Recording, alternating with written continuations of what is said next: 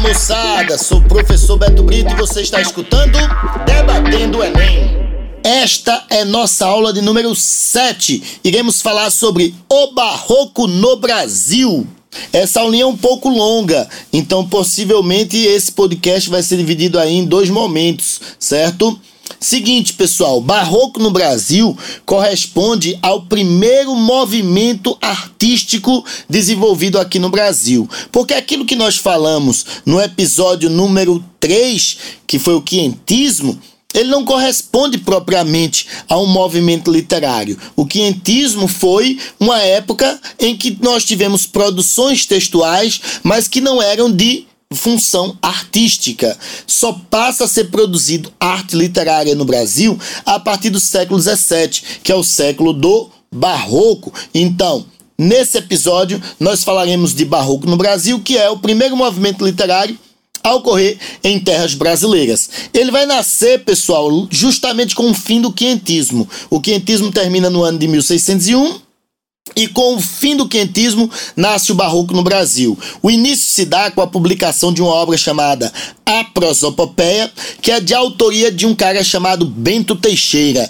Ah, professor, nunca ouvi falar desse Bento Teixeira. É porque ele não é um autor tão importante para o barroco brasileiro. Ele, ele teve uma função histórica, né? Inaugurou o período, mas ele não é um destaque como Gregório de Matos, como Padre Antônio Vieira. Então, por isso ele tem o valor por ter inaugurado o estilo barroco no Brasil no ano de 1601, quando produziu um texto épico, uma epopeia chamada A Prosopopeia. Esse barroco se estende até o ano de 1768. E aí a gente fala que o barroco predomina no século XVII, porque ele terminou ocupando mais tempo no século XVII, tá certo?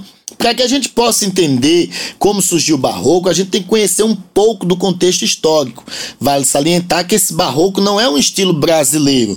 O Brasil, no seu período colonial, ele não tinha condições culturais, educacionais para desenvolver na sociedade brasileira um estilo próprio. Então, o que é que nós percebemos? Que tudo que ocorreu aqui no Brasil foi de algum modo reflexo do que estava rolando lá na Europa. Então, primeiramente, o barroco lá, nasce lá na Europa.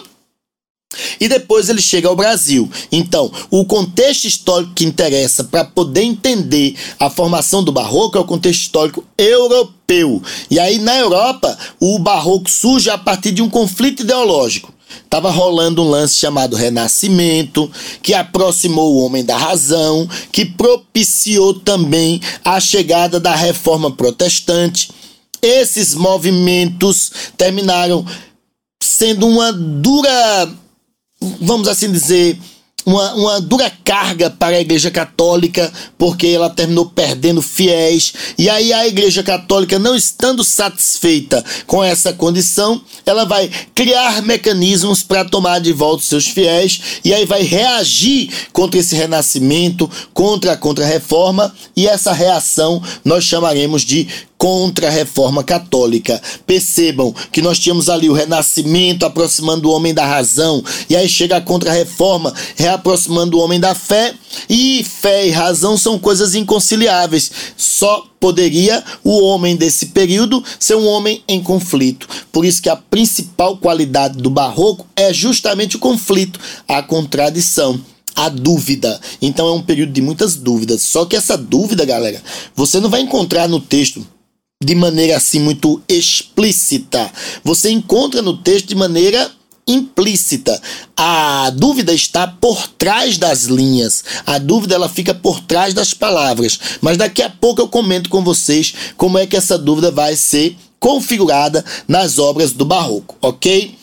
É muito importante que depois que você conheça o contexto histórico, você tenha uma lista de qualidades que sejam as características do barroco, porque é justamente se utilizando dessa lista que você vai diferenciar os textos. E aí, e aí você pode identificar um texto como texto do barroco a partir dessas qualidades que nós iremos listar agora.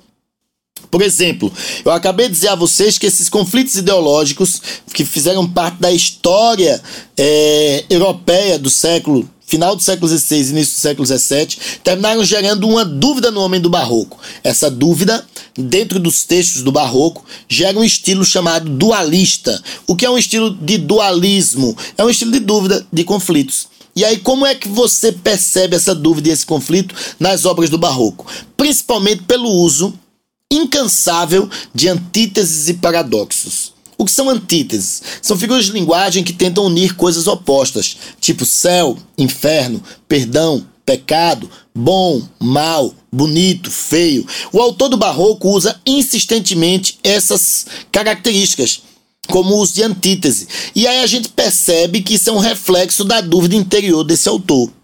O paradoxo é a contradição e é muito comum você estar tá lendo um texto do Barroco e encontrar contradições. Essas contradições são inconscientes do artista, mas que refletem a dúvida do período. Se eu chamo, é, se eu utilizo no meu poema, vou dar um exemplo, por, é, vou dar um exemplo de um poema do Gregório de Matos.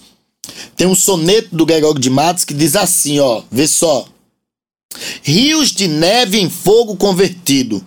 Rio de neve. Rio remete à água, neve remete à água, água congelada, fria, em fogo convertido. Como assim? A água não se converte em fogo, a água apaga o fogo. Então, a coisa que é oposta e é impossível de acontecer. Então, o autor entra em contradição. E essa contradição é o que chamamos de paradoxo. Isso é muito comum nas obras do Barroco, tá certo? Por mais que o autor do Barroco demonstre essa dúvida, essa dúvida entre a razão e a fé, entre o perdão e o pecado, é uma coisa implícita no texto, ou seja, é inconsciente do artista. Porque o artista do Barroco, devido justamente às condições históricas da época, ele vai se dizer um indivíduo religioso, católico. Lembrem-se que a Contra-Reforma ela estabeleceu o retorno dos tribunais de Santa Inquisição. Então era proibido não ser religioso católico naquela época. Então é muito comum que você perceba esses traços de religiosidade. Essa religiosidade dá um tom pessimista às obras, porque o autor se sente um pecador, sofrendo na terra, tentando pagar na terra os seus pecados para que possa chegar ao reino dos céus.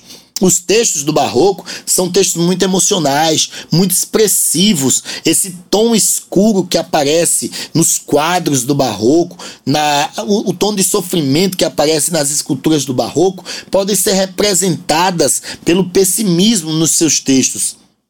E esse rebuscamento faz com que o texto fique difícil de entender. Então é um texto carregado de figuras de linguagem. E quando você usa muitas figuras de linguagem num texto, o texto não fica fácil de ser entendido, não. Porque você tem que ir decifrando o texto até você conseguir chegar ao que o autor quis dizer. Então percebam, dessa listinha que nós acabamos de construir, o texto do Barroco é um texto emocional é um texto pessimista, é um texto religioso, carregado de dúvidas. Essas dúvidas são representadas pelas antíteses, pelos paradoxos, tem muito rebuscamento que deixa o texto complexo, complicado, e isso se dá pelo uso excessivo de figuras de linguagem. Isso é um texto do barroco. Eu tenho certeza que se você encontrar um texto e fizer uma análise, encontrando principalmente o dualismo, você tende a classificar esse texto como sendo um texto do século XVII, época do Barroco no Brasil, ok?